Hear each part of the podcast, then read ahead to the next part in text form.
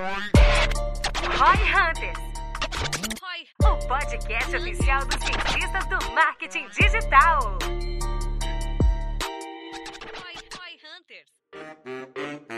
Neste episódio de Roy Hunters, Denner e Guilherme Lippert conversam com Alfredo Soares, vice-presidente institucional da Vetex e conselheiro da V4 Company. A discussão é focada nas diferenças das estratégias de marketing tradicionais versus digitais. O assunto decorre pautas sobre fundamentos de produto para venda online, os principais erros do profissional ao analisar as métricas de venda e a nova roupagem que o digital traz em comparação ao marketing offline.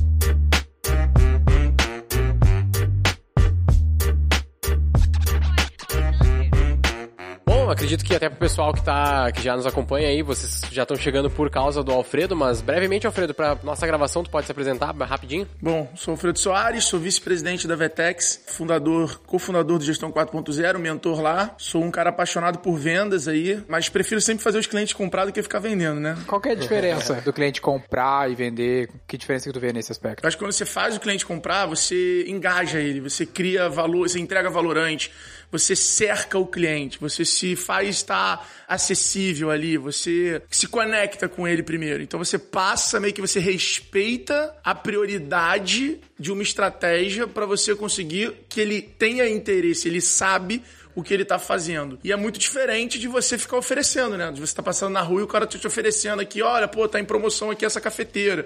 Porra, tá em promoção. Então é diferente de você fazer um café de você mostrar pro cara o sabor do café, de você mostrar os benefícios do café. Consequentemente, o cara fala, pô, mas como é que eu faço esse café? E aí você fala, porra, tem essa cafeteira aqui que você consegue fazer esse café. Irado. Então acho que é um pouco dessa diferença. E a gente pensou nesse tópico contigo porque tu tem esse background publicitário mesmo, né? Um cara que teoricamente foi formado para trabalhar no mercado tradicional e foi no mercado digital.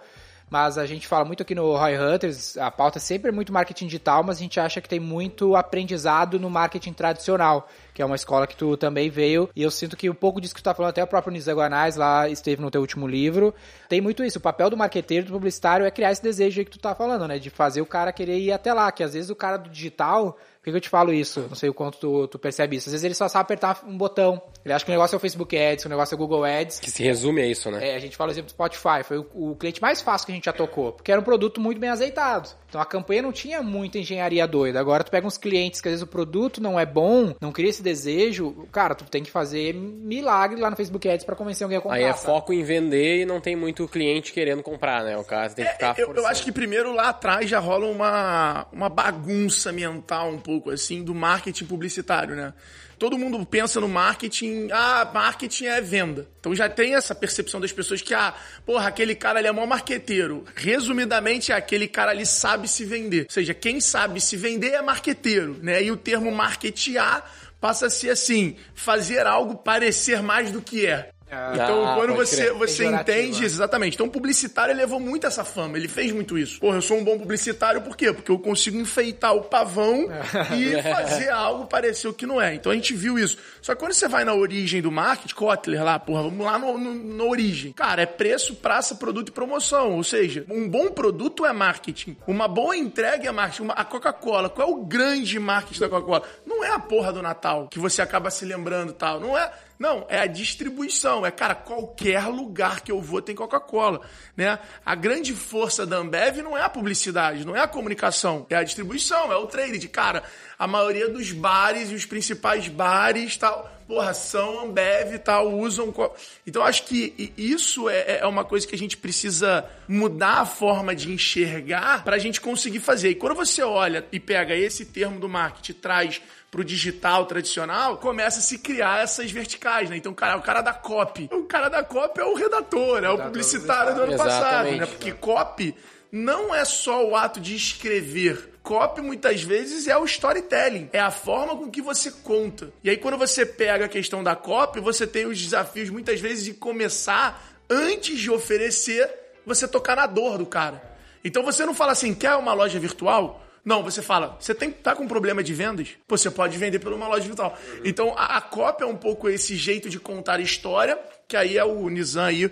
Um beijo, meu grande ídolo máximo. É, sou fã do cara, uma honra hoje ser sócio do cara e tá fazendo coisa junto. Mas é exatamente isso. Você vê que o cara mudava a forma das marcas que ele atendia, mudar o serviço, mudar o produto. Então, você pega esses publicitários tradicionais, eles tinham essa capacidade de influenciar o negócio do cliente. E aí depois a agência atuava como um distribuidor daquela história. Então acho que isso o Roberto Medina também do Rock in Rio fala muito bem. Ele fala, cara, a gente usa assessoria de imprensa, a gente usa a publicidade, a gente usa o jornal, os veículos para contar mais a história. Mas o grande segredo da publicidade, pô, e ele é arte plan gigante, é criar a história. Até assim, eu venho já desse, desse meio do marketing, vamos dizer assim, mais nova geração, e eu vejo, cara, muito isso do cara que é o, o sei lá, o trafegueiro, o cara de Facebook, o cara de Google, e ele fica batendo sempre nessa tecla. Aí ele pega um cliente, vai lá, bota um Facebook para rodar, não funciona, e ele fica, puta, qual que é o hack? Qual que é a estratégia? Qual que é a próxima coisa que eu tenho que fazer no Facebook? Qual que é o público? Qual que é o ad criativo, sei lá. E tipo, eu vejo que os caras não entendem que muitas vezes o problema não tá aí, não tá lá na, nessa ponta ponta, que já é a ponta na minha visão. O tráfego já é, cara, tem muita coisa antes que tu já devia ter feito certa para tu chegar no tráfego e o bagulho funcionar, né? Que é isso que tu tá falando, dos 4Ps, por exemplo, se o cara errou em alguma dos, dos quatro pilares ali dos 4Ps, chegar na hora de fazer tráfego pode já não, não É a mesma né? coisa fazer tráfego na internet para um negócio do mundo físico e fazer tráfego na internet do negócio que não tem no mundo físico. Isso muda Sim. consideravelmente. O custo Total. do clique, é, a, a, a velocidade, o funil que você pode usar e tudo mais. E, cara, até hoje aqui, a gente tava ali conversando com o pessoal do marketing da V4 e, cara, qual era o desafio? Porra, a gente precisa fazer uma live, tá? Mas qual é o enredo? O que, que a gente vai divulgar? Para onde a gente vai jogar o cliente? Como é que a gente vai fazer? Então, quando a gente fala de ah, marketing tradicional e marketing digital, cara, não existe isso, né? Eu acho que é, o digital, ele é uma alavanca do marketing, porque ele possibilita a conectar mais todas as suas ações com o cliente de forma muito mais perto. Então, você consegue fazer o cliente participar muito mais, você consegue mensurar muito mais. Então o digital em si, ele é quase uma ferramenta de qualquer marketing que você fazer. Esse lance que tu falou do Medina, por exemplo, eu tava numa call, num evento com ele, e ele tava falando um lance que me tocou bastante, porque a gente aqui vê quatro empresas de venda, né? Tá no nome venda, a gente tá aqui e fala bastante venda, então a gente sempre priorizou muito a performance. E o discurso todo dele era, cara, a gente precisa dar mais espaço para o cara criativo, porque o criativo tá cada vez mais sufocado, esse é um cara que precisa de espaço, esse é um cara sensível, que se tu ficar enchendo muito saco ele já chora, fica meio puto. A gente não tá dando espaço e liberdade pro cara criar.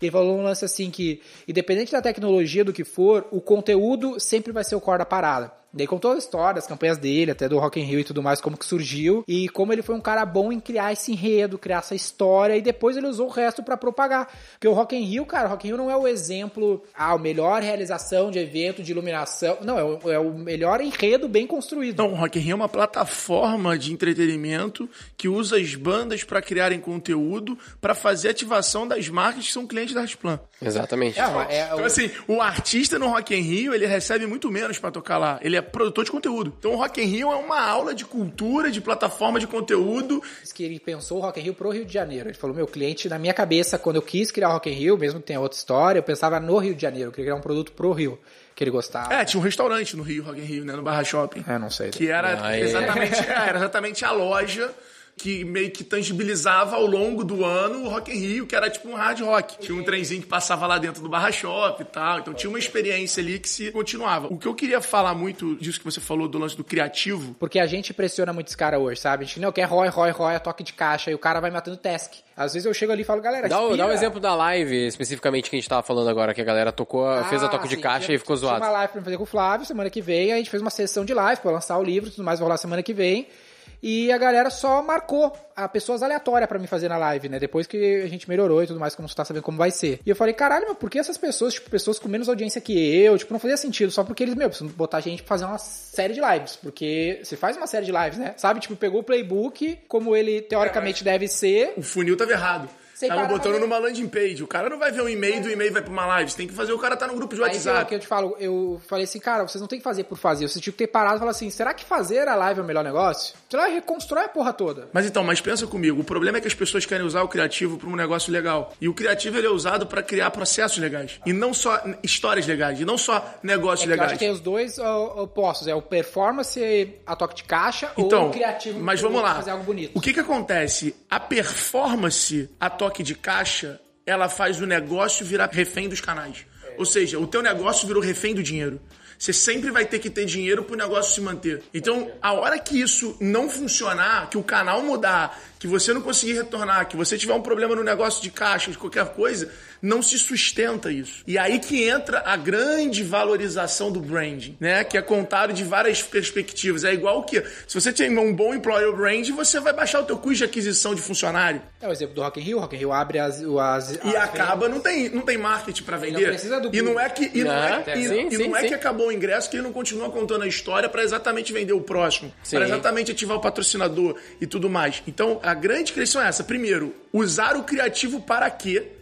E as pessoas ficam muito cegas em, ah, tem que ter um Reels legal, tem que ter um anúncio legal. Não, usa a criatividade. E aí também vai do criativo. Será que ele tá virando criativo só do texto, criativo só da arte? Ou ele tá usando aquela capacidade dele de design, ele tá usando a capacidade criativa para mudar os fluxos, para mudar a forma de por- de por onde você convida, quando você lembra. Exato, e para mim, a performance, ela serve para escalar o criativo que deu certo e construir branding. E aí no grupo do João Bogado de Café com Marketing, muito interessante, mas ele é um cara que, por exemplo, ele falou um negócio, eu não lembro se foi ele ou foi alguém do grupo dele, mas foi no, no Café com Marketing, ele falou, cara, construir performance sem fazer branding sem ser em algo que deixe um legado, deixe um brand, ele deixa uma memória, cria memória, é construir uma casa no terreno alugado. Vai fazer uma puta casa mas o terreno é alugado. Qualquer hora que o cara quiser vender, quiser aumentar o aluguel, tu vai pagar. E quando você pega, cria uma história legal, tipo, um bora vender, aí você vai distribui o bora vender com performance para muita gente. E quando eu penso em performance, é você achar um crescimento sustentável. Para mim, a performance é isso, é você achar um crescimento sustentável.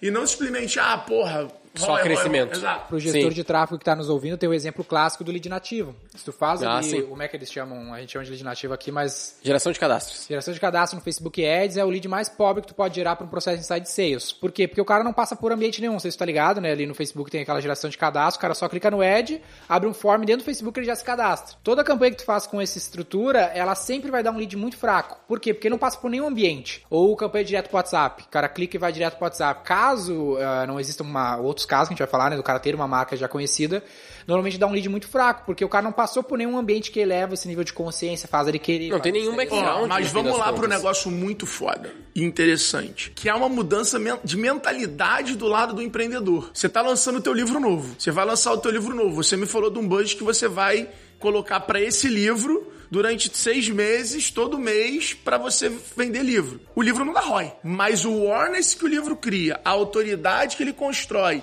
e o alcance que ele vai te dar pelo ticket dele menor, meu amigo, você vai deixar ali, você vai impactar algumas centenas de milhares de pessoas que, se lerem o teu livro, vão estar num nível de influência completamente muito maior do que se aparecer um vídeo teu ou um anúncio teu ou você fazer uma live que for com Flávio Augusto, com quem for. Porque não importa o que você está fazendo só no ato, e sim os desdobramentos que você vai conseguir fazer com aquele ato. Eu digo, eu tenho aqui nossa quadro do Lobo de Wall Street, um lance legal do papo com ele.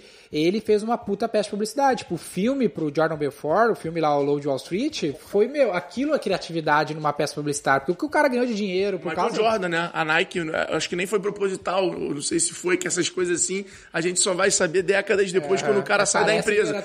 Mas o documentário do Michael Jordan, o que fez com as vendas do Air Jordan, foi algo... E assim, e esse eu acho que é o grande ativo. Cara, o case atual que tá rolando agora, o próprio Big Brother, que eu acho que vai numa linha muito parecida com Rock in Rio, num outro formato, e que prova que o formato reality show tem voltado com tudo, tem vários acontecendo simultaneamente na televisão e na internet, de segmentos completamente diferentes. Por quê? Porque tem toda essa construção de atenção, você aproveita os realities e constrói vários produtos de dentro do reality. Você pega né? o, você- a. Anitta fez da escola. Você pega o case né, do Big Brother com a Globoplay, é brincadeira. Quantidade de usuário, assinante do Globoplay, que assina pra ver o Big Brother e que depois continua o ano todo ou fecha o plano anual porque é muito mais barato. Não, e o resultado Não tá no gibi. que anunciam lá, o resultado que teve no Netflix, é bizarro. E tem um detalhe, né? Por que o Big Brother no início do ano? Não faço ideia de nem Nunca pensaram nisso? Não, parei pra pensar, não penso muito em Big Brother. Tem Fórmula 1, tem Fórmula 1 no início do ano? Não, acho que não. Tem Campeonato Brasileiro no início do ano? Ou seja, não tem nenhuma grande atração de entretenimento. Saquei, no saquei, ano. numa Então eles preenchem a cota de investimento do cliente, então eles conseguem dar resultado para os clientes no início do ano através do Big Brother, que é uma âncora dessa entrega de publicidade através de Faz conteúdo. muito sentido.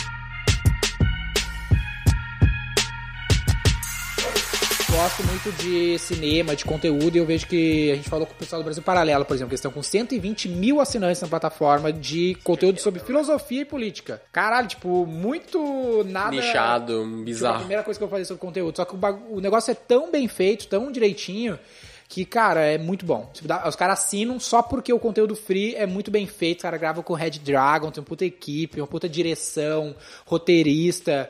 E isso é muito fraco no Brasil. Nessa indústria de cinema mesmo, de conteúdo, não é uma indústria muito bem desenvolvida. É, E eu, e eu adicionaria. Esse roteirista, o tal do roteirista, vai ser um dos profissionais de marketing mais procurados em 2022, O 2023. Scorsese, que foi diretor do, do filme do, do Lobo de Wall Street, é um puta publicitário, caralho. Olha O que, que ele vendeu daquele Esse cara. cara, O cara ele vai que- ter uma procura boçal. Assim como hoje é o gerente de e-commerce, assim como hoje é o cara de tráfego, assim como já é o cara de conteúdo, né?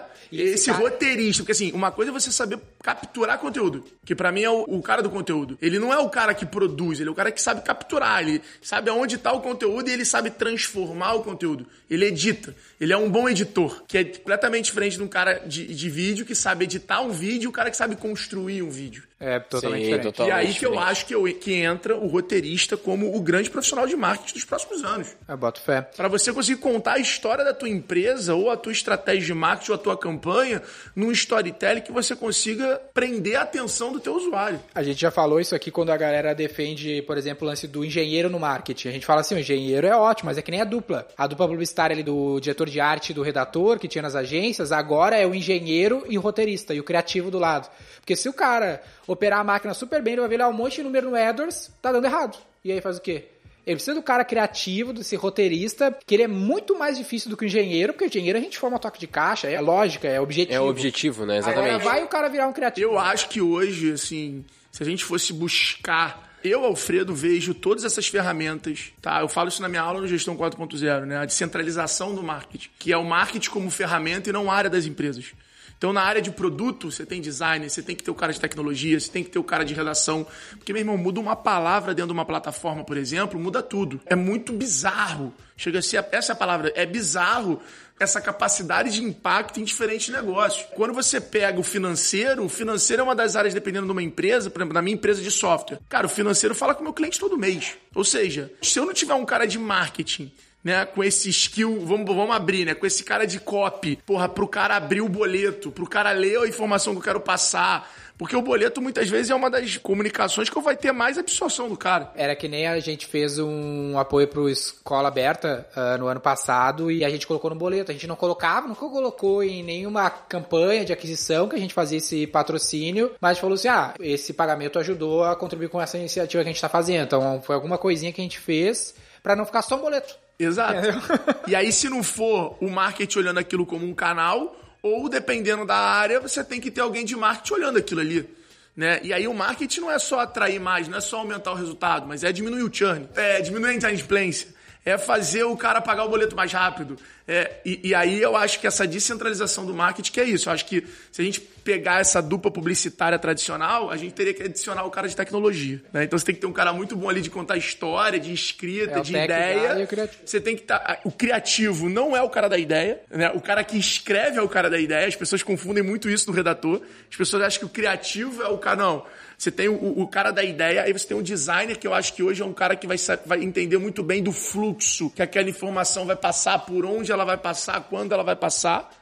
O cara da. Tipo o, um cara de UX, vamos dizer assim, também, Exato. junto, né? E aí o redator, ele é o cara do como, do como e do onde, e o cara da tecnologia é o cara que vai exatamente mensurar e ver se isso está funcionando ou não. Conectar vai fazer tudo o também, teste né? AB, vai, vai pegar. É difícil hoje, né? O Paulinho Braga tá até aí ouvindo a gente, tava aí, tava até aí ouvindo a gente. Ele é um cara que faz campanha de TV, de rádio para rap, para várias empresas startups, porra, é um cara que tá exatamente vendendo a mídia offline. Não, não é mídia offline, né? A questão é o como você vai usar aquela mídia que o torna ela offline ou online ou digital. Então eu acho que você tem a mídia offline, a mídia online e a mídia digital. E aí você tem que saber o como é que você vai usar. E para mim, não é aonde você tá usando, mas é para onde você tá mandando. Então, quando você vê num jogo de futebol várias empresas fazendo divulgação de aplicativo, de perfil de Instagram, do que for, você tá automaticamente mostrando que o cara tá usando aquela mídia para alavancar um canal digital. E lá na gringa é muito comum. Você anda em Nova York, 80% dos anúncios no metrô são de aplicativos. É, foi que nem o Netflix no Big Brother, que teve um boom de buscas por net, pelo Netflix, eu acho. Foi, é, pelo Netflix? Foi, foi. O Netflix fez um anúncio na primeira, no primeiro capítulo do Big Brother. É, e deu boom, maior pico de buscas por Netflix numa mídia off, tradicional, de certa forma, né, pra uma plataforma 100% digital. Um lance que tem muito a ver com isso é que, às vezes, o cara vê o cliente médio, cara, os 14 milhões de PMS que a gente tem no Brasil, o cara vê o marketing ainda como uma ferramenta.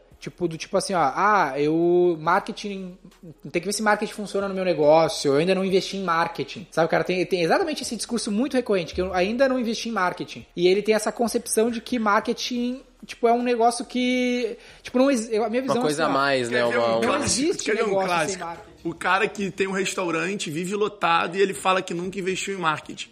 A vontade é virar pra ele e falar, ô meu amigo, presta atenção, o teu, a escolha do teu ponto é marketing. O aluguel que tu paga é o teu marketing. Porra, a tua comida pra ser boa é o teu marketing. A tua obra é o teu marketing. O teu bombom ali na hora de ir embora. Que as pessoas acham que marketing é ou treco, envelopar o um pavão. É botar dinheiro em ou alguma vender, coisa, é sair- anunciar. Exatamente. Né? A gente fala assim da anatomia da comunicação, né? Dessas várias áreas da comunicação, preço, prazo, produto, promoção, RP, ou o próprio marketing, a publicidade, a propaganda. É como se fosse um corpo humano onde o cérebro é o marketing. O marketing é o comanda o mercado, é o mercado em movimento. Então tudo faz, toda a comunicação tá dentro do marketing. Como ele é o cérebro do negócio, ele comanda, por isso que normalmente, na minha visão, grandes empresas, o CEO tá muito próximo do marketing, é um grande marqueteiro. Nessa ótica que tu falou, né? O Jeff Bezos, Bill Gates, Elon Musk, o Eu não acho que eles são grandes marqueteiros.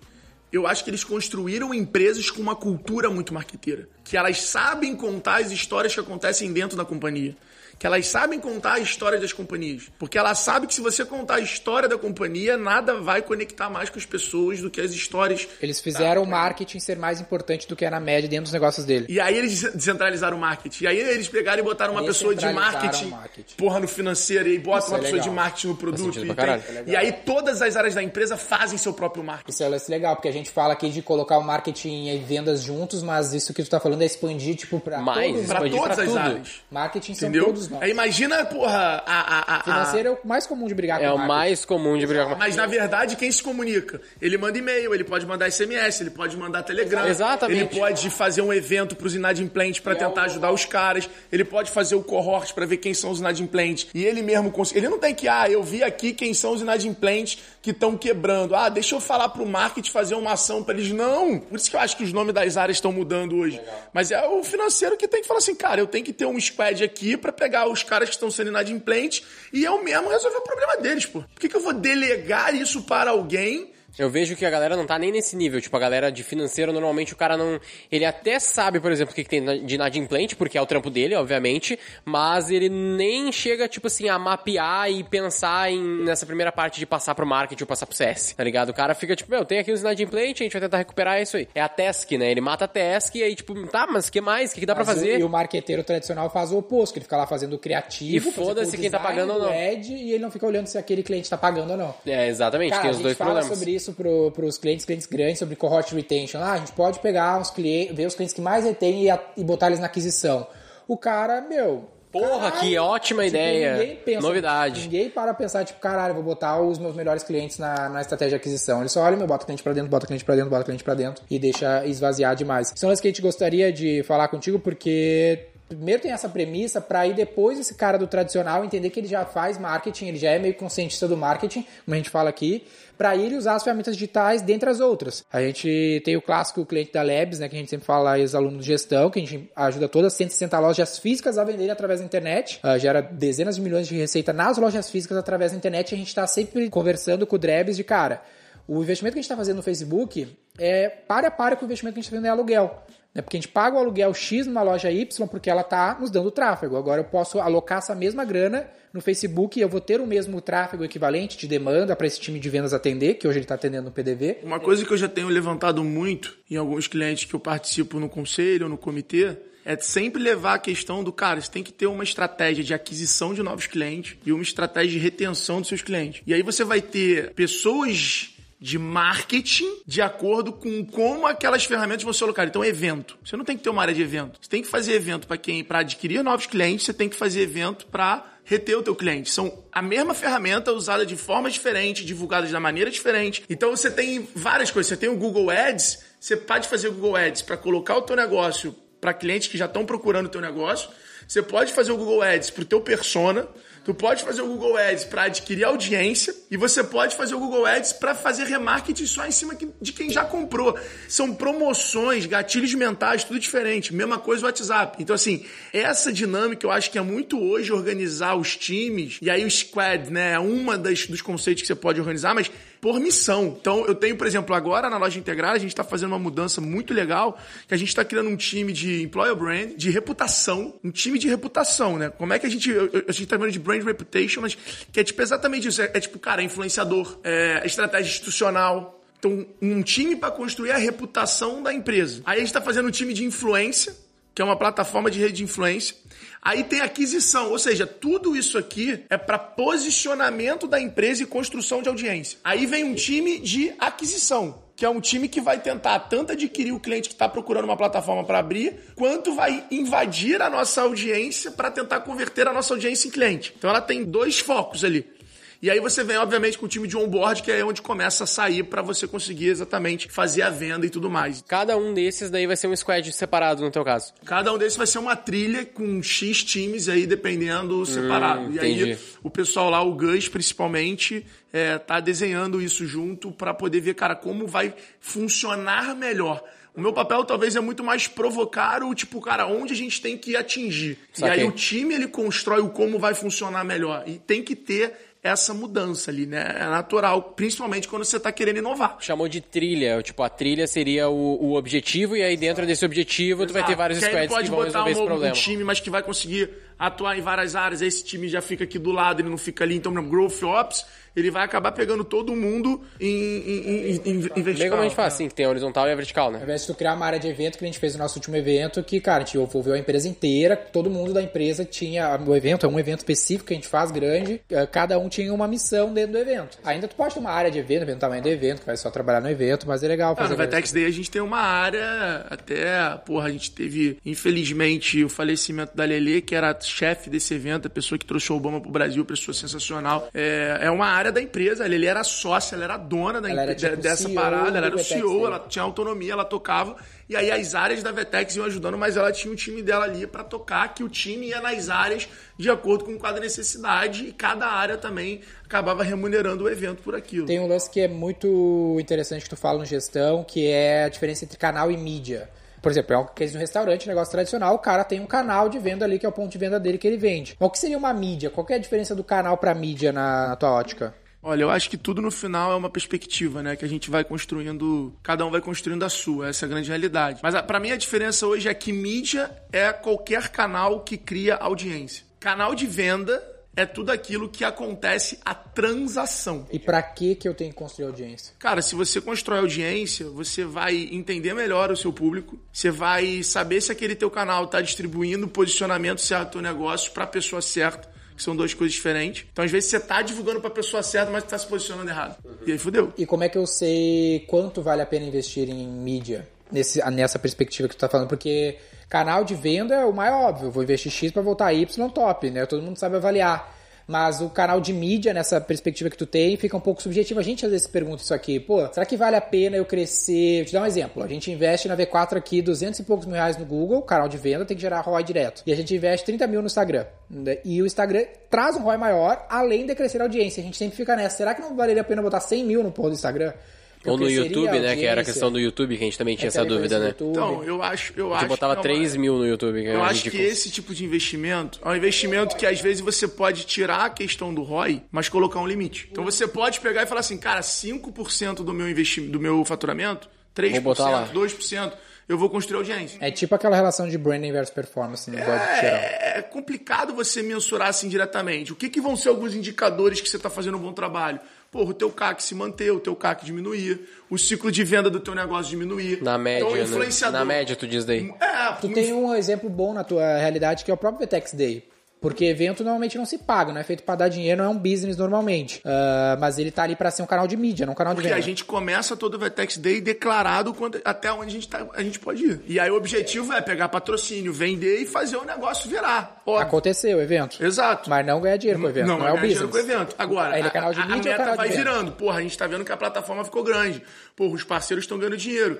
Você vai costurando cota. Então, pô, queremos trazer o Obama, vamos achar patrocinador pra bancar o Obama. Por quê? Porque a gente vai perder mais do que a gente tá disposto a perder. Mas é canal de venda ou canal de mídia? O Vetex é um canal de mídia.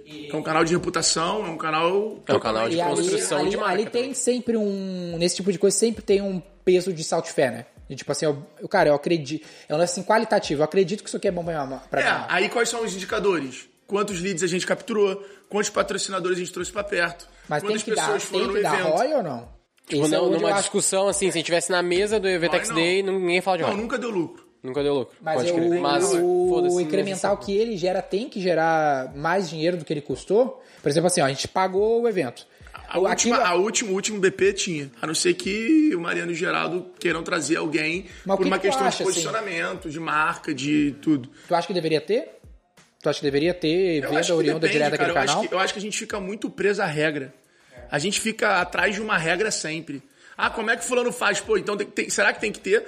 A Não, aí- questão... Aí, é meu ponto. Eu acho que não tem. Exatamente isso. Eu acho que às vezes tu tem que botar fé naquilo que tu acredita que vai fazer a tua, a tua marca ser interessante. Eu acho que não é fé, eu acho que tá mais pra intuição. O que, que é intuição? É você usar os dados e a lógica, e aí uma palavra que o Mariano me ensinou muito foda. Assim, tem um racional? Faz sentido isso que você tá falando? Porque se tem um racional, calma aí, deixa eu parar e pensar. Tem lógica. Né? Vocês são um case dos embaixadores. Eu comecei a fazer embaixador em 2017. 2016 para 17. Nego nunca tinha imaginado de pegar e contratar um palestrante para ser influenciador de um software. É, tinha muito pouco trampo de influenciador pra B2B, né? Não existia Não isso. existia. Eu copiei- Tranquilamente. Eu, eu copiei essa de time. E eu, e eu, não, e eu fui, fui atacado algumas vezes pela companhia por conta disso. Que fala assim, cara, mas como é que tu mensura? Ah, é mal mensurado. Não ah, não dá pra mensurar. E aí a minha provocação era, caralho, se não dá pra mensurar, então vamos criar uma maneira de mensurar, pô. Não é porque não dá pra mensurar que a gente não tem que fazer. Porque claramente tinha um baixava o churn por causa que você... Ah, não, mas você tá falando isso de feeling. Ah, mas porra, também... Baixa o churn. ah, cara, isso é muito singular, depende de cada negócio. Vou dar um exemplo pra galera que tá nos ouvindo, pra ti. Vamos dizer assim, ó, quanto mais a V4 fica grande, mais a V4 fica midiática, e mais tem os, a gente chama de conselheiros agora por um motivo específico, menos o cara da churn, porque antes ele, fala- ele já, ele já contratava assim, ah, vamos ver qual é que era dessa gurizada aí, o que, que eles vão fazer. Aí deu um pouquinho de, de problema, ele, ah, foda-se, não quero A mais. diferença, galera, é que o cara começa a querer fazer parte de e não Aí, ter. exatamente. Aí ele, ah, hoje, se, se ele se sente um pouco desconfortável, ele fala assim: Meu, não pode ser. A V4 é uma grande marca. Eu, eu, eu que tô errado. Não, e Aí se, inverte e a se der problema, deu problema. Porra, deixa eu ir ver o porquê deu problema. E E, não não é aquela cancelar. reação do deu problema, manda cancelar essa merda. Porque ele quer fazer parte. Entendeu? Ah, manda cancelar. Não, pô, como assim deu problema? Os caras estão V4 em vários eventos top. Os caras, pô, falam com. Não, não. Vamos a fundo nisso aí. Vamos entender é o porquê que deu deu problema. Será que foi do. E aí o cara. Ih, foi do nosso lado aqui.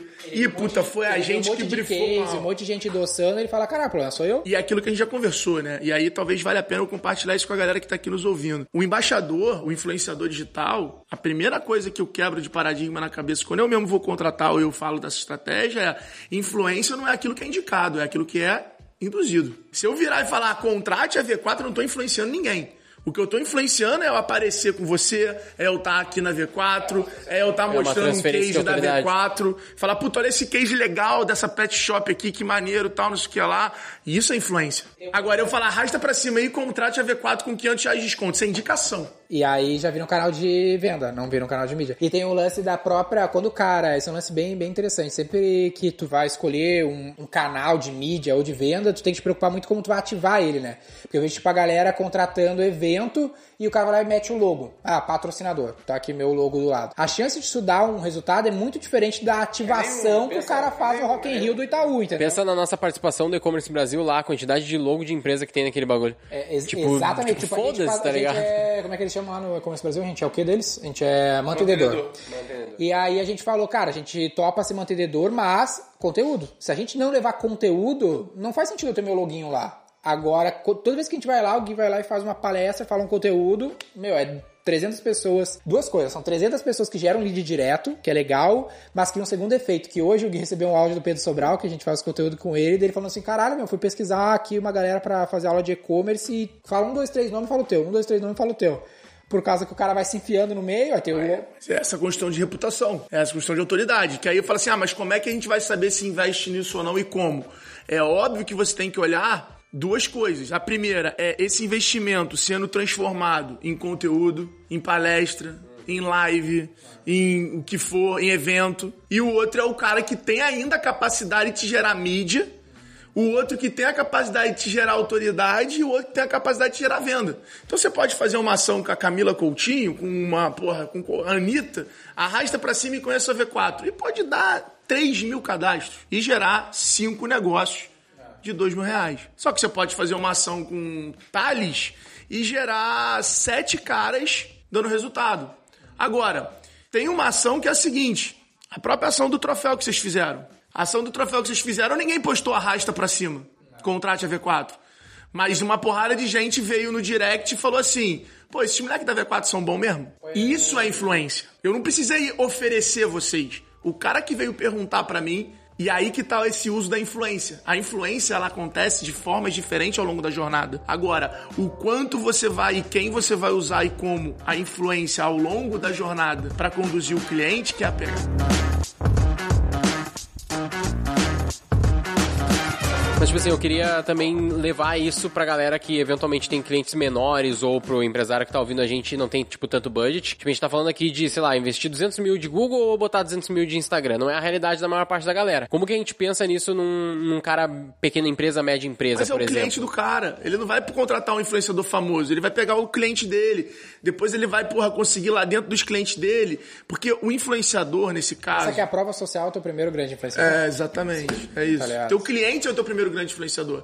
A questão é o quanto você vai arbitrar essa cadência para que você tenha aquela cadência de divulgação do cara falando de você. O poder da influência é esse, galera. É você conseguir construir uma rede, uma plataforma onde você consegue fazer as pessoas falarem de você com consistência. É que nem quando a gente fez o lance do troféu. A gente fez estrategicamente que todos recebessem o troféu, porque normalmente o nosso público-alvo ele segue todos os Todo. nossos Dois embaixadores. ou três. É, daí ele viu, caralho, todos os caras foda estão recebendo esse treco. Que essa é a influência. É o cara o- é o V1, V2, V3. Falou, ué, porra, esses três caras. Que, cara, é o grande case daquela série do Netflix lá, daquela festa.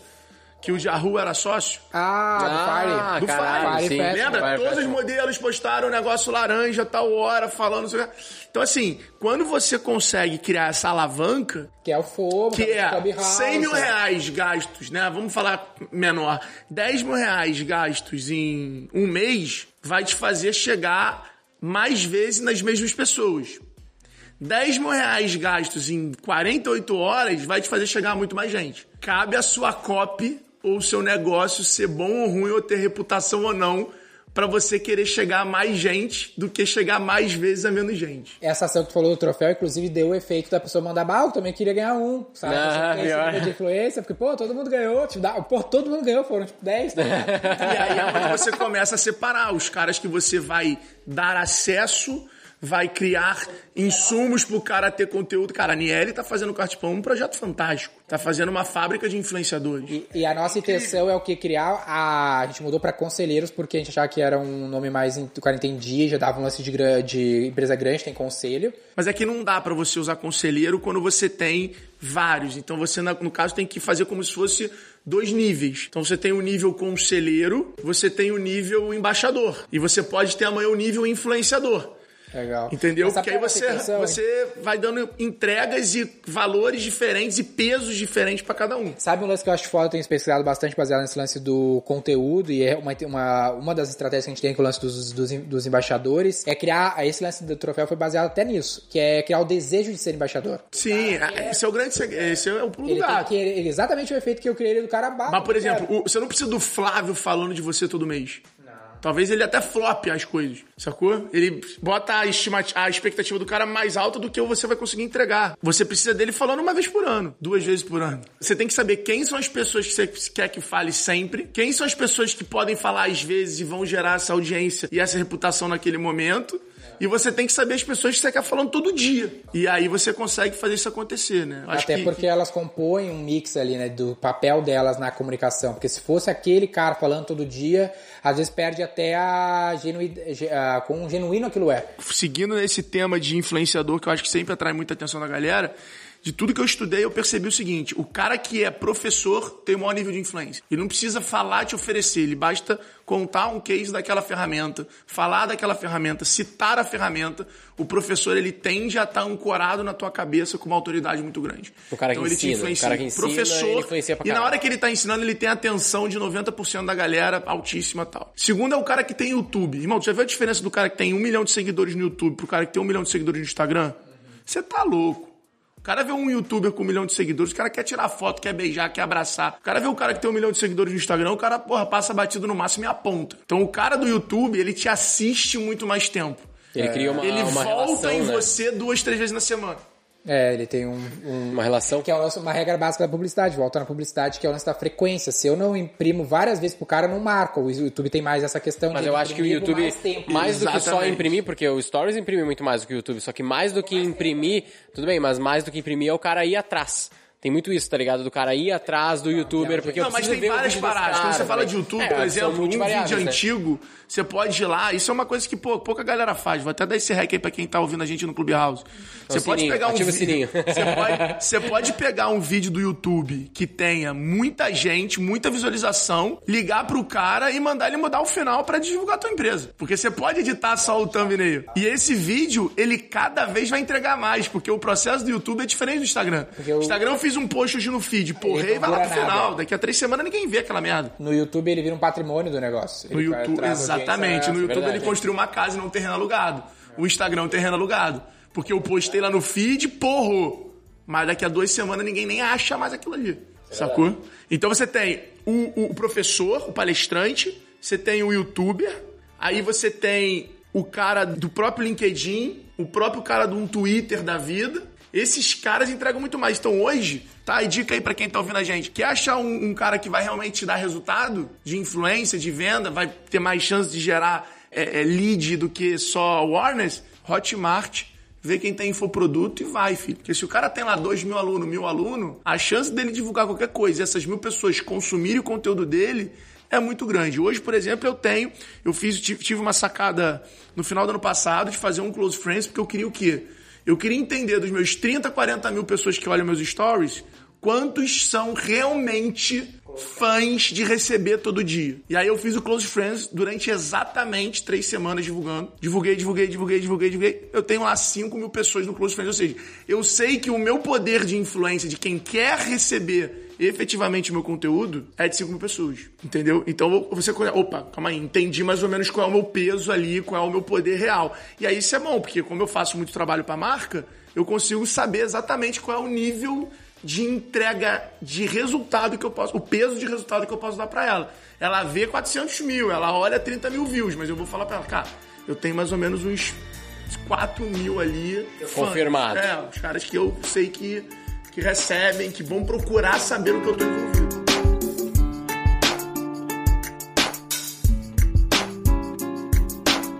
Hoje tu tem um trabalho, assim, uma posição dentro da Vetex ali de ser essa voz da empresa. E muitas empresas estão tendo esse movimento de criar a sua voz. Tipo, uma pergunta assim que.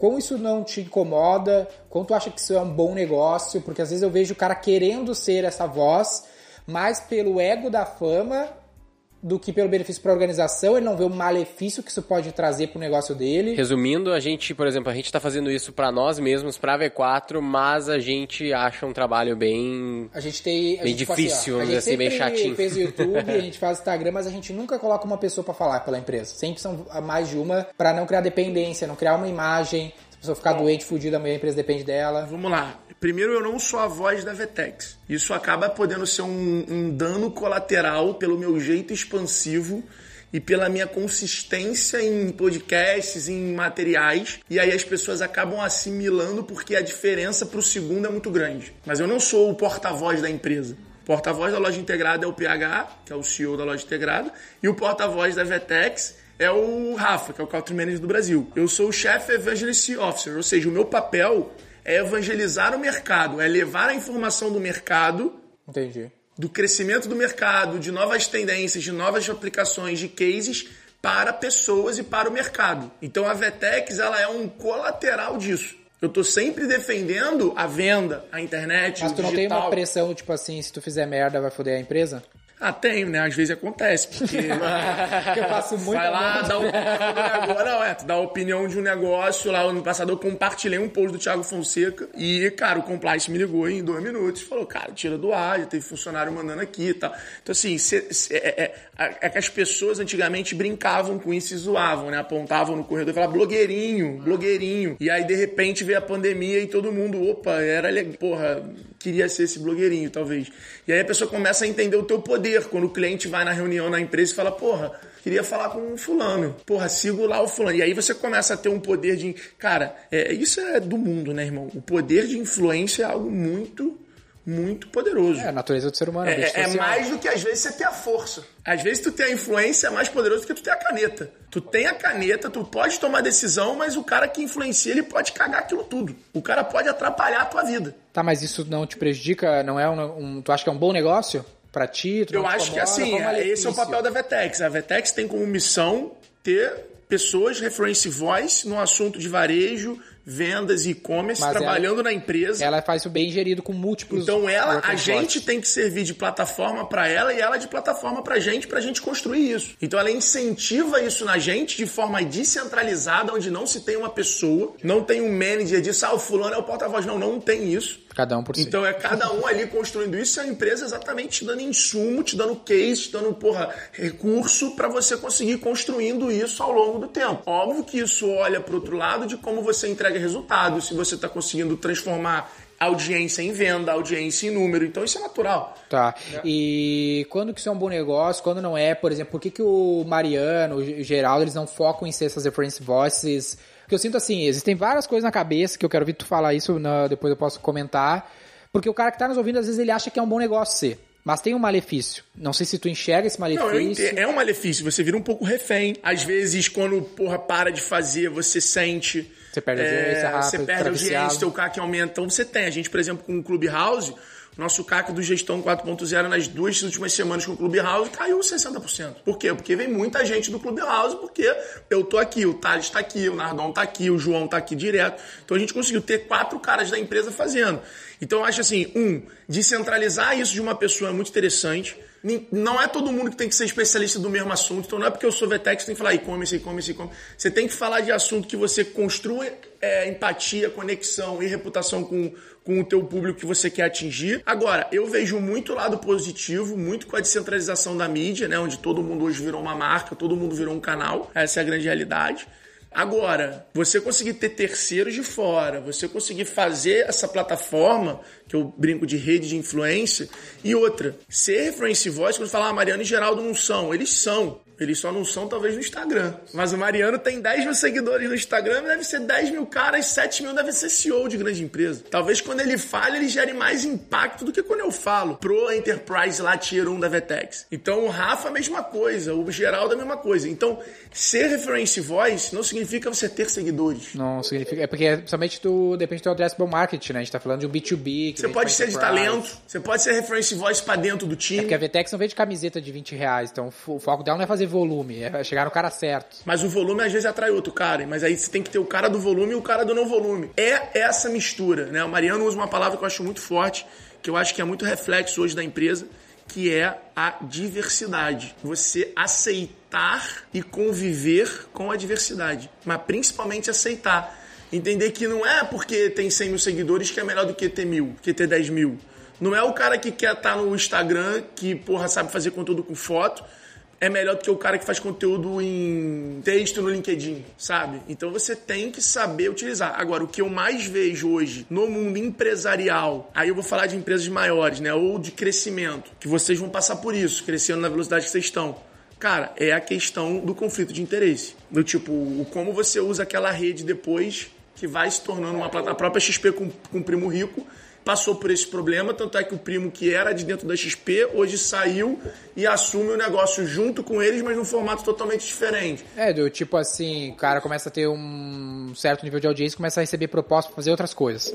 Tipo o Gui ali, o Pedro Sobral mandou pro Gui, ah, vem gravar aqui que eu te pago. E a gente tem um acordo que a gente não faz nada pra ganhar dinheiro que não seja dentro da V4. A gente falou, meu, não, não cobramos pra fazer, vamos fazer porque é bom pra V4. Então esse é um lance que tem que prever esses acordos, esses conflitos de interesse. Então daqui a pouco amanhã eu tô focado em dar mentoria e fazer. Uh, ele, tá lá, dando as roupas, ele tá dando as roupas da Aramis pra todo mundo? Tá não, tá não. Não? não então tá, não. já vai, já Não, na verdade, minto. Mas Eu ganhei, na- eu ganhei um tênis. Eu ganhei um tênis. É verdade, eu ganhei um tênis da Aramis. é sobrinho.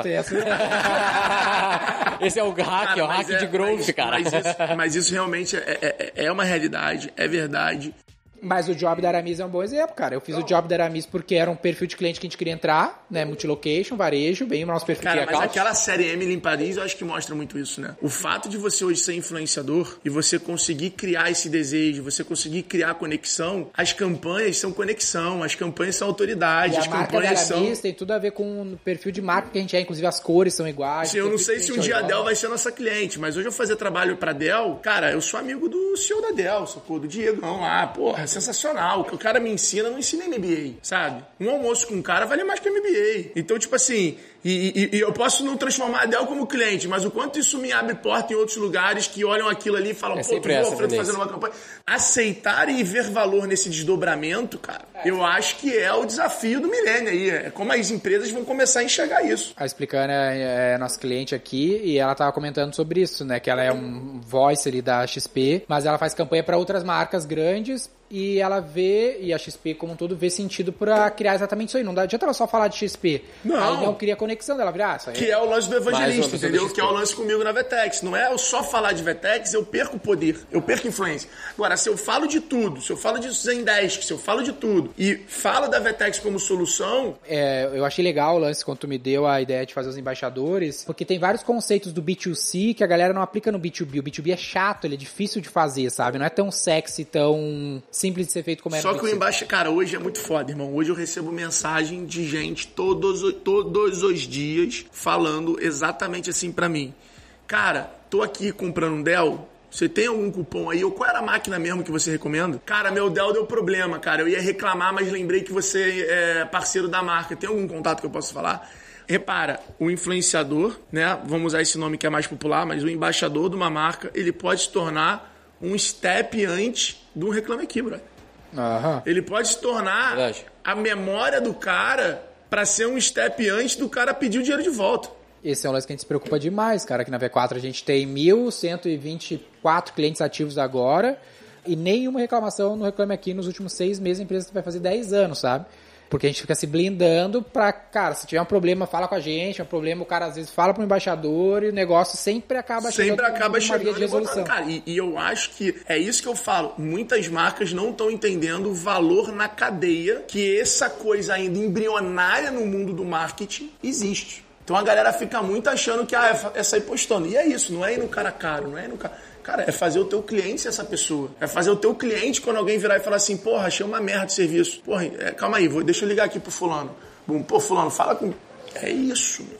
E o lance ali que eu tava falando do B2B ser chato, uh, é um lance que eu tava falando até pro pessoal do meu sucesso, que eu tava fazendo umas lives pra eles, ao meu sucesso.com, e eles têm lá um milhão e poucos seguidores, mas tem pouco alcance na, no perfil da empresa. Porque normalmente o perfil de empresa não tem alcance, porque as pessoas não curtem se relacionar com empresas. Porque é chato, porque é frio, porque não tem. Até pega seguidor, mas não pega alcance, né? Tem esse Exatamente, problema. porque não tem. Tipo, o meu Stories tá bem mais views do que o Stories da V4 com três vezes mais seguidores. Porque a galera, ela. As É, pessoas querem ó. fazer negócio pra viver um lifestyle. Há cinco então anos atrás, quem, faz, quem vive esse já lifestyle. falavam da humanização dos negócios. Só que agora, com todos nós nos tornando canais de comunicação, se achou o caminho para se humanizar as empresas. E o que, que são as empresas humanizadas? Não é todo mundo igual. São vários personas seu representados por Vários pessoas. lifestyles. Então não é você ter todos os embaixadores iguais. É você ter embaixadores exatamente de grupos diferentes, de localizações diferentes. Então vamos, vamos desconstruir junto aqui ao vivo um plano de embaixador da V4. Cara, beleza, temos esse time aqui. Quantos a gente tem do Sul? Quantos a gente tem do Sudeste? Quantos a gente tem de Vitória? Puta, a gente quer entrar no Nordeste? Quem são os embaixadores que, porra, moram lá? Porque a influência acontece no dia a dia, na rede social, nas rodas de amizade, na academia que o cara malha. Então, como é que eu consigo fazer minha marca estar presente nesses lugares? E o Usando lance- pessoas que têm voz, que têm posicionamento e têm esse perfil de multiplicador. E o lance que tu falou que é muito importante é que não precisa ser um cara com audiência. Ah, por exemplo, o Maurício Bastos foi o primeiro cara que eu trouxe pro nosso conselho anos atrás. E ele é um cara super influenciador. Ele traz vários key accounts importantes pra nós. Porque o cara, pô, o cara é diretor de transformação digital da Arezo. E começou a responder stories outro dia. Exatamente. E não importava ontem. quem ele trazia pra você, mas o fato de você sentar numa reunião falando que ele é teu conselheiro Já tem um já peso. mudava a tua reunião. Então é, é- é- eu sempre falo isso, e eu acho que marketing é essa porra, brother. Não se trata do que você teve, o que você pensou, da ideia que você teve. Se trata de como você sabe usar aquilo. Marketing é como você sabe usar as coisas. O cara que sabe usar determinada parada, ele vai ter mais resultado que você. Que só teve a ideia, que só contratou, que só comprou. Que desenrola aquela ação. É que saber usar, é saber usar. Tem que ter habilidade de saber usar as coisas. Senão o embaixador não vai dar resultado, o Google Ads não vai dar resultado, o outro não vai dar resultado. E por aí vai. Então, assim, esse aí eu acho que é o, o- o pulo do gato. Assim. O bom marqueteiro é aquele cara que sabe desdobrar as coisas, sabe usar as paradas. Entendeu? Então ele vai, porra, porque vai sempre ter o próximo passo, mano. vai sempre ter o A próximo gente nível. chama aqui, ó, o, li- o tema do meu livro ali é o cientista do marketing digital, porque é o lance do cientista. Ele tá sempre num experimento, ele é aquele cientista maluco, ele tá sempre numa nova ideia, sempre desenvolvendo. É um trabalho bem de maluco mesmo, porque não tem fim, não é um processo que o cara tem começo, meio e fim, tá implementado, tá aqui a fábrica, tchau, vou construir outra fábrica, construir outra casa, que é um processo da engenharia, por exemplo. Aqui, cara, tu terminou a campanha hoje, beleza, qual é a próxima? Qual é a próxima? Qual é a próxima? Infinito. Sempre diferente, O trabalho é infinito. Melhor. E eu acho que cada dia que passa, e aí por isso que eu acredito no modelo da V4, por exemplo, é que vocês são distribuidores. Que não é uma agência, tu tem que lembrar disso. Exato. Vocês, são, vocês são distribuidores, vocês vão distribuir as grandes histórias, vocês vão distribuir as grandes ideias. Então não tem esse lado do, ah, desde que a gente tenha a grande ideia, desde que a gente vai ter um criativo maravilhoso. Não, não é. Você vai conseguir distribuir aquilo. Ou seja, vocês estão dando pro cliente a responsabilidade que ele tem que ter para que vocês possam distribuir e ter resultado. Então não Exatamente. adianta. Se o cara não tiver uma loja maneira, um atendimento maneiro, se o cara não fizer o básico ali que ele tem que ter, não adianta ele vir para vocês falando, cara, pensa aí num anúncio meu aí e tal. Não adianta, cara. A gente se nega a fazer conteúdo em contrato, por exemplo. O conteúdo tem que partir dele. A gente até pode contratar uma produtora, alguém que auxilie, mas ele tem que entregar a, alma essência, do negócio né? dele, a essência do negócio dele no conteúdo. Porque conteúdo terceirizado dificilmente vai gerar, a não ser raras exceções que a gente sabe, mas aquele de valor mesmo parte do cara, parte da empresa. Só ele da sabe. empresa. Acontece, é capturado, né? É o que a gente sempre fala. Não é produzido, é capturado. Então, na, parte, na hora que você vai terceirizar, o cara vai entrar lá, vai pegar, é pum, vai terceirizar. e. Não é produzido, é capturado, é uma ótima, ótima sacada. Não, é Marqueteiro, né, cara? Ele Marqueteiro, porra.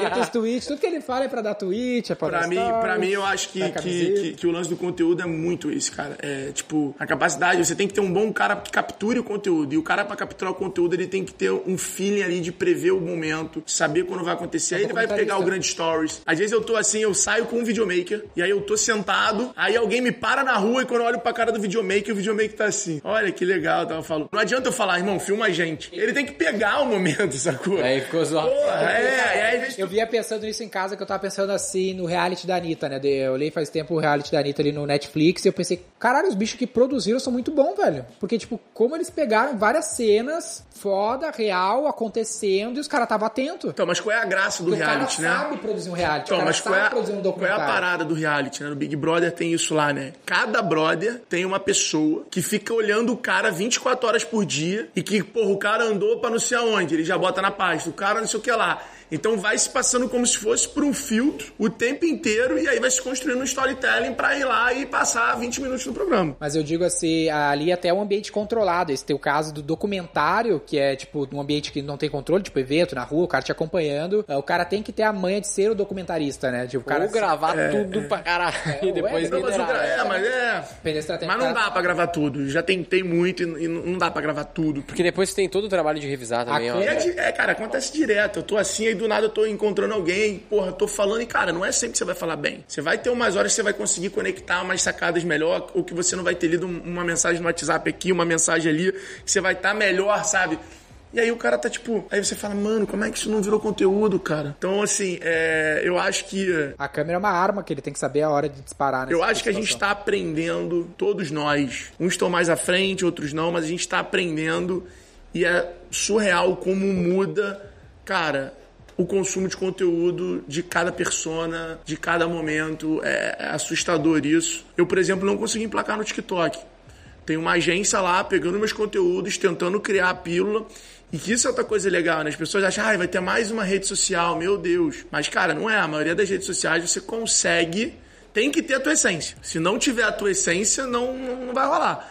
Mas tem como você fazer. E eu acho que poucas pessoas hoje têm essa capacidade, tanto no YouTube quanto na rede social do Instagram, tipo Perrengue Chique, de fazerem uma grande rede sem ter ninguém por trás. Eu odeio outras redes sociais, tipo, tipo, é, tipo o Clubhouse. Quando surge uma rede social nova, eu, caralho, mais uma não. Ah, e um lance que eu tava vendo uma entrevista do Jim Collins, ah, até a Nubia que indicou, e ele fala do efeito porco espinho, né? Que no livro dele lá. Como é que se fala porco espinho em inglês? Ele sempre fala assim, Hulk, Hug, não sei o quê. Enfim. eu que não sei, né?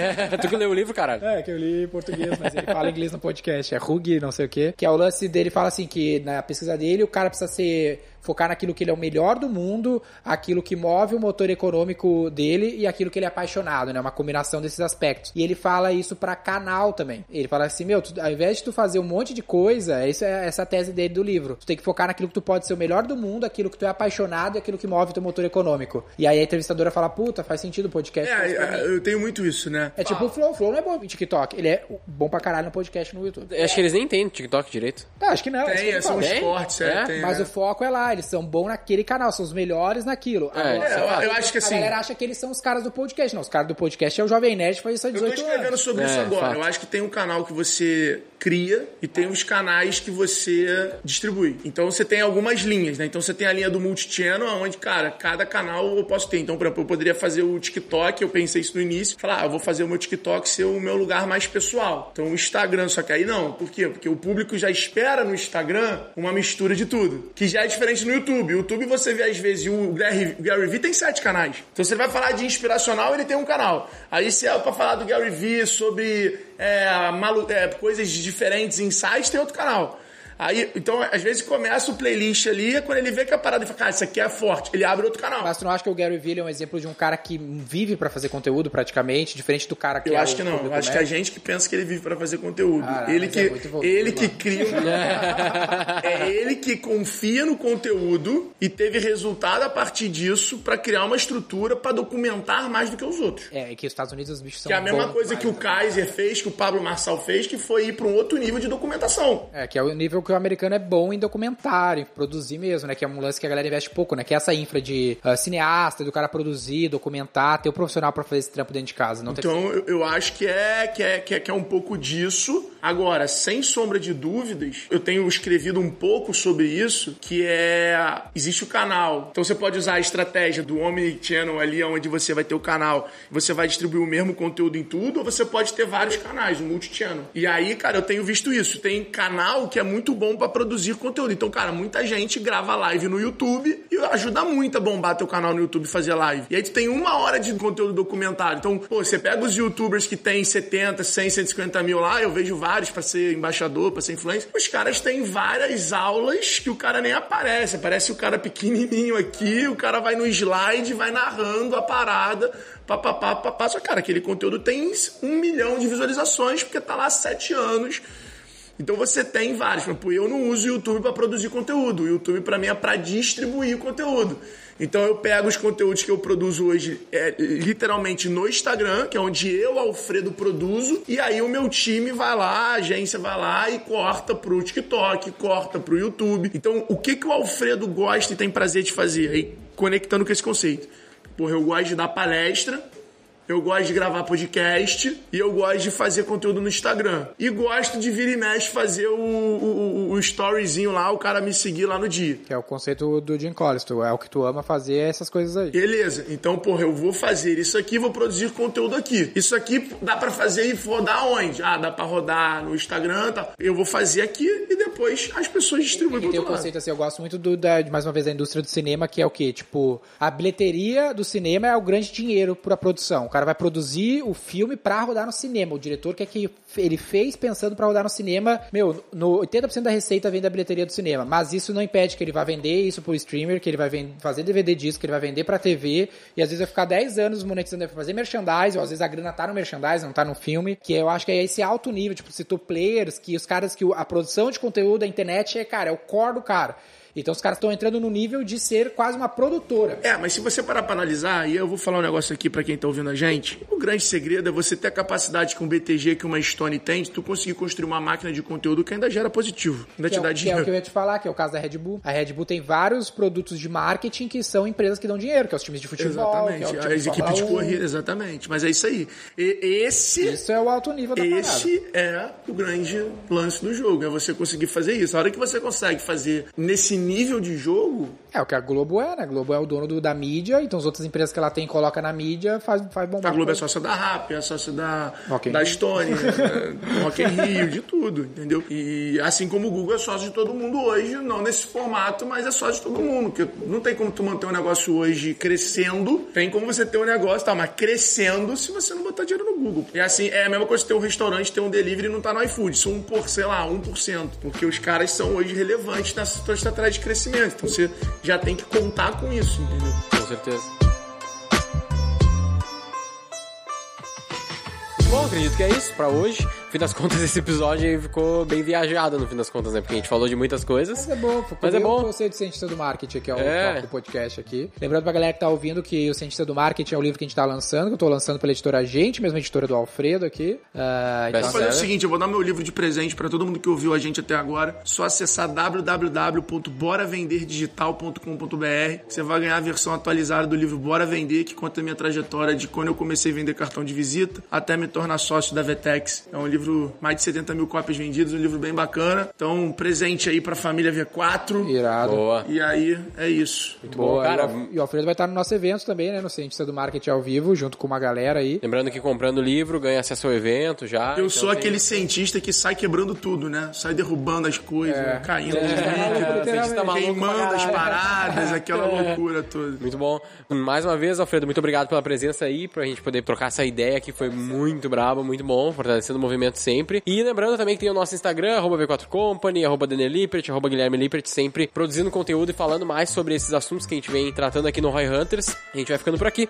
Eu sou o Guilherme Lippert, Equity Partner da V4 Company, O Daniel Lippert, fundador da V4 e Company. o nosso negócio é vender o seu.